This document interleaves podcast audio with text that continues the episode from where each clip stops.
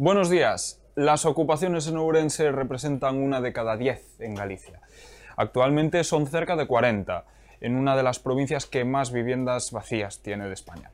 El número de casas ocupadas ha ido incrementándose en los últimos años. Se trata de viviendas abandonadas, aunque cada vez se ocupan más inmuebles habitados. En todo caso, lo que realmente representa un problema es el entorno, ya que se incendian a menudo y en ellas pueden darse el consumo de drogas y la prostitución. El periódico de hoy abre sus páginas con este asunto, pero hay más temas importantes.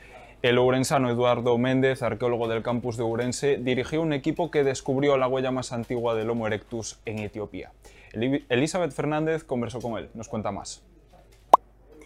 Entrevistamos a Eduardo Méndez, el arqueólogo de la Ubigo que está detrás de la aparición de los restos eh, más antiguos de Homo erectus.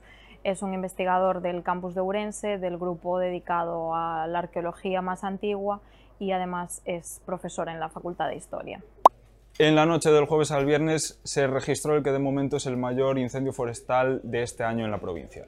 Se inició en Chaguazoso, parroquia de Vilariño de Conso, y calcinó 360 hectáreas. Quedó controlado ayer a primera hora de la tarde.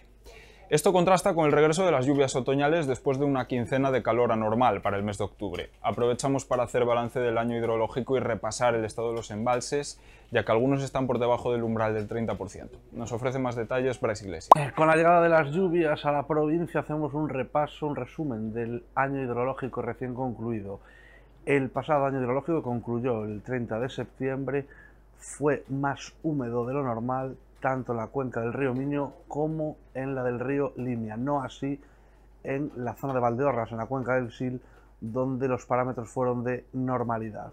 Hoy hablamos de todos estos detalles y de la previsión meteorológica para los próximos días que estará marcada por la llegada de varias borrascas.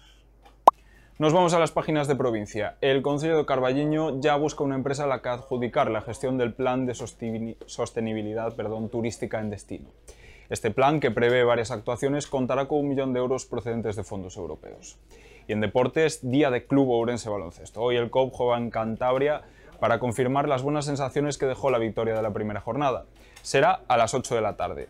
Además, el Ourense CF se enfrenta al Deportivo Fabril para continuar en la parte alta de la segunda federación. Pueden seguir toda esta información y mucha más en la edición en papel y en nuestra página web, laregion.es. Como siempre, gracias por estar ahí. Tengan un feliz fin de semana.